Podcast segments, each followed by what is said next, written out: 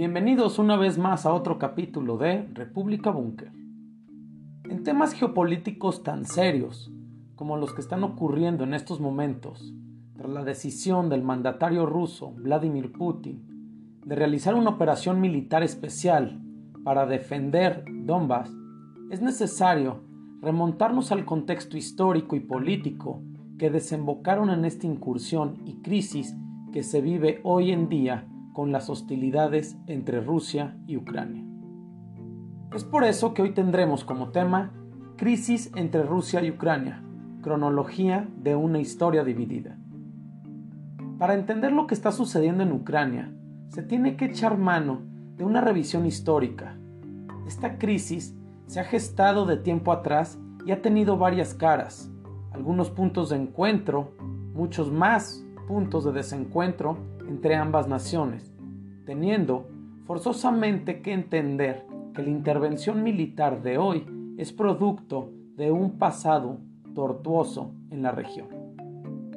En 1995, cuando aún Vladimir Putin no era el mandatario de Rusia, un personaje de nombre Boris Yeltsin era quien dirigía el destino del gran oso ruso.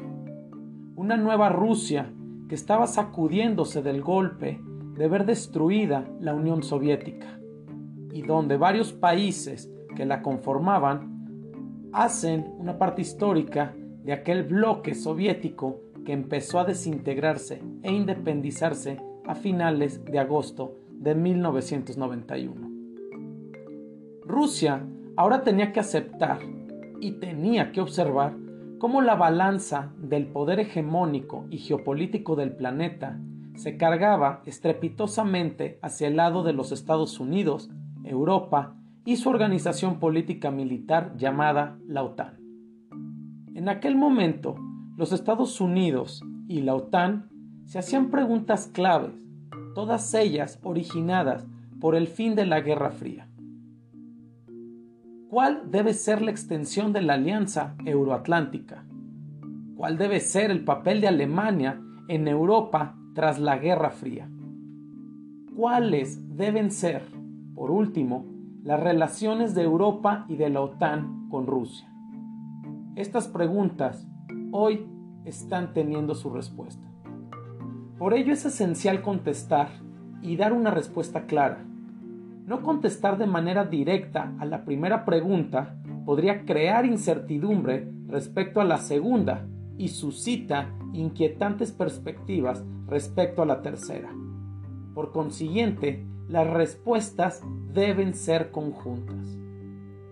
Estados Unidos afrontaba una realidad a finales de los años 40, catapultándose como la potencia hegemónica del mundo, y donde era pertinente la formación de la OTAN, la Organización del Tratado del Atlántico Norte, y esto no solo y llanamente como una respuesta a la amenaza soviética. También, el motivo de la creación de la OTAN era la necesidad y el reconocimiento de una estructura duradera de seguridad euroatlántica para la asimilación en el sistema europeo de una Alemania en proceso de recuperación. Ahí es donde, tras la caída del bloque soviético en los años 90 del siglo XX, vio el camino la OTAN para conformar un poder en la zona e intimidar a la naciente Rusia de Yeltsin. No puede dejarse fuera que Rusia, en aquel momento, aceptó a regañadientes la independencia de algunas de las naciones, entre ellas las repúblicas bálticas, y dio su conformidad formal a la independencia de Ucrania. Pero esto dejó heridas dentro de la élite de la política rusa y con la constante convicción, vista además como un objetivo nacional, de que con el tiempo Kiev de algún modo se reintegrara a la obediencia de Moscú. Aquí comienza mucho de lo que se debe de entender para tener una perspectiva más clara frente a la crisis actual ucraniana y rusa. Las cuestiones de los países bálticos y la cuestión de Ucrania planteaban complicaciones políticas y estratégicas muy diferentes. La reacción báltica a la expansión de la OTAN era un movimiento que se sabía tendría un impacto en el contexto más amplio de la región de Escandinavia. Estas dos regiones del mundo se presentaban con un rostro de ser formalmente neutrales, pero conscientes de la enorme simpatía con Occidente, hasta el punto de que cualquier agresión contra ellos precipitaría con seguridad una grave crisis internacional. A la postre, Lituania, Letonia y Estonia, países bálticos, ingresaron de manera triunfal a la OTAN en el año 2004. Recordemos que la región del mar Báltico es uno de los pocos lugares del continente europeo donde los países de la OTAN hacen frontera con Rusia.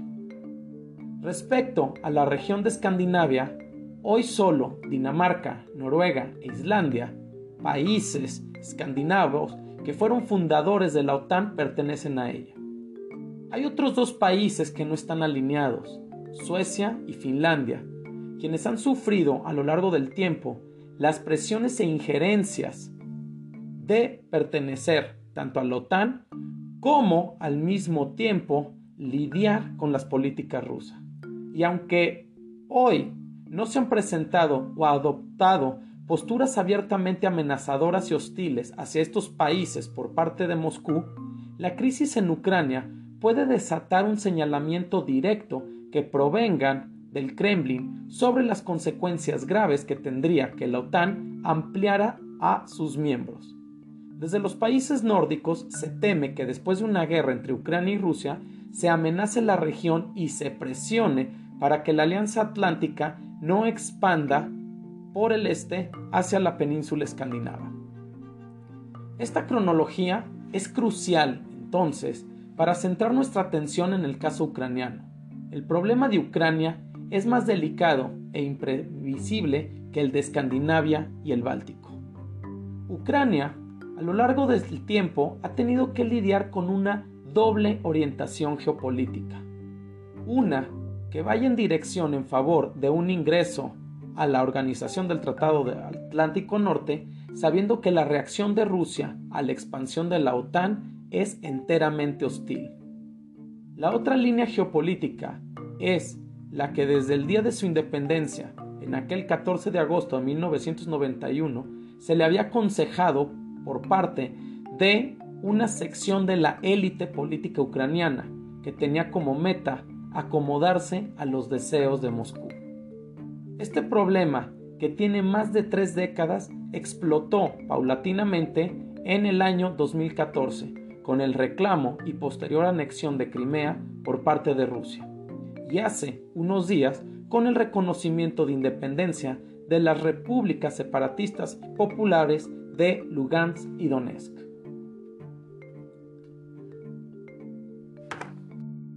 El problema de Ucrania es que es demasiado grande, además de que es de suma importancia, estratégicamente hablando, y su existencia demasiado delicada tanto para Rusia como para Occidente. Por ello, para los planes históricos de la OTAN, no es tan mala idea dejarla su suerte en esta batalla que libra actualmente con Rusia. La OTAN, desde la desaparición del bloque soviético, sabía y era más que consciente de la especial sensibilidad de Rusia respecto a la cuestión ucraniana. El interés de Occidente por consolidar el pluralismo geopolítico en el territorio de la antigua Unión Soviética es una misión que no han podido concluir y que ahora Ucrania es la moneda de cambio para ello. No es en vano que la consolidación de la independencia ucraniana es evidentemente la expresión más decisiva e importante de ese pluralismo postsoviético.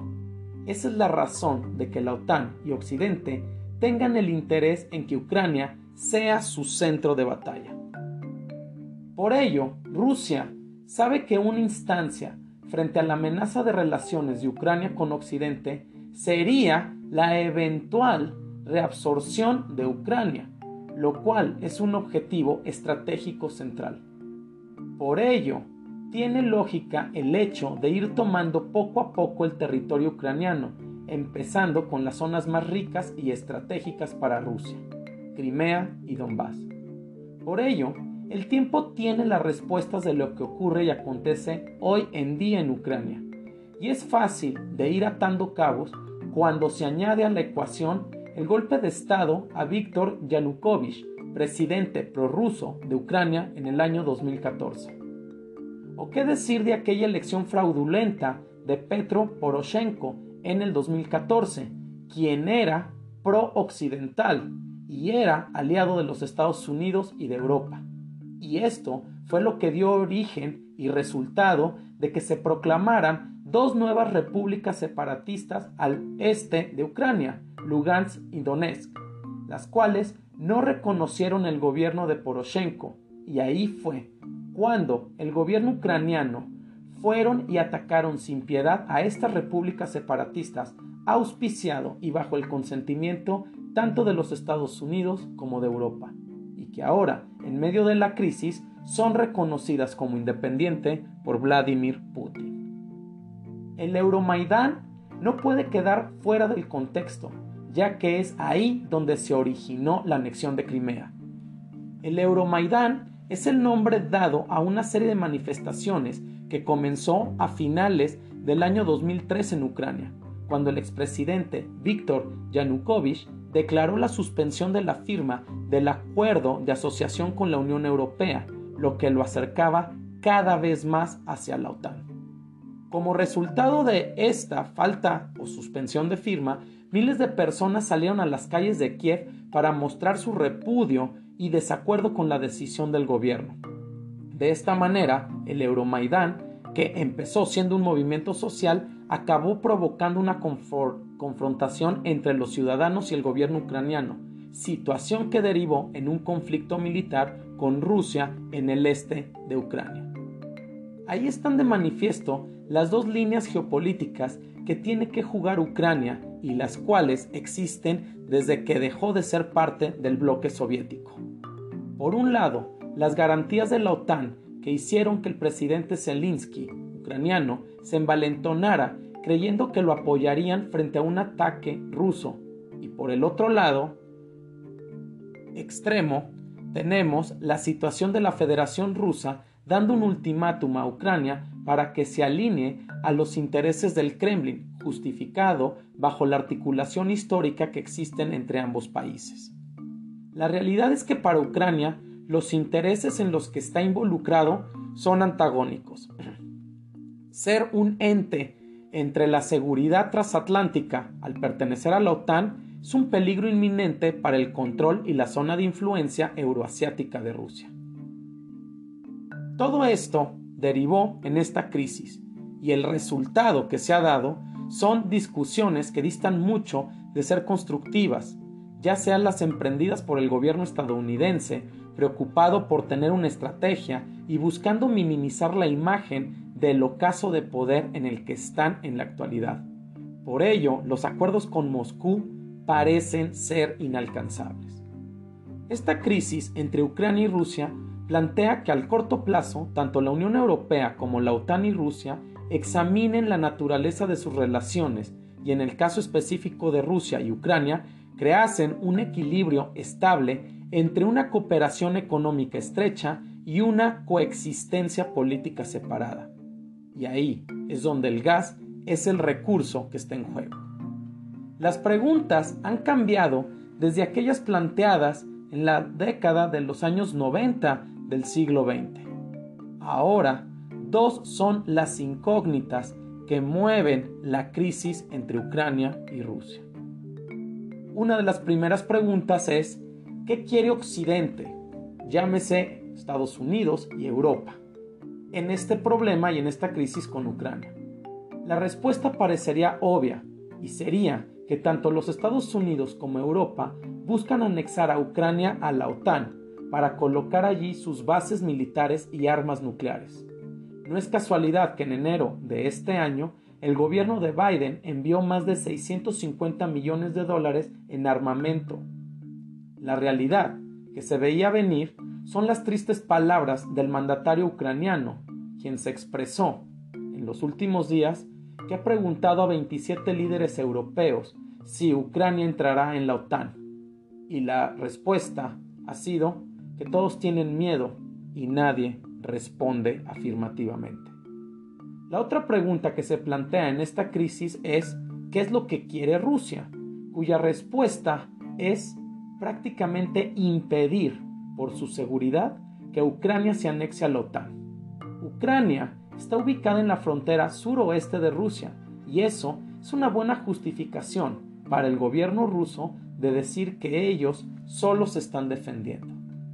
Tanto Rusia como Ucrania buscan justificarse. Ucrania dice ser la víctima, mientras Rusia podría decirse que está liberando a Ucrania de la guerra contra la propia Ucrania.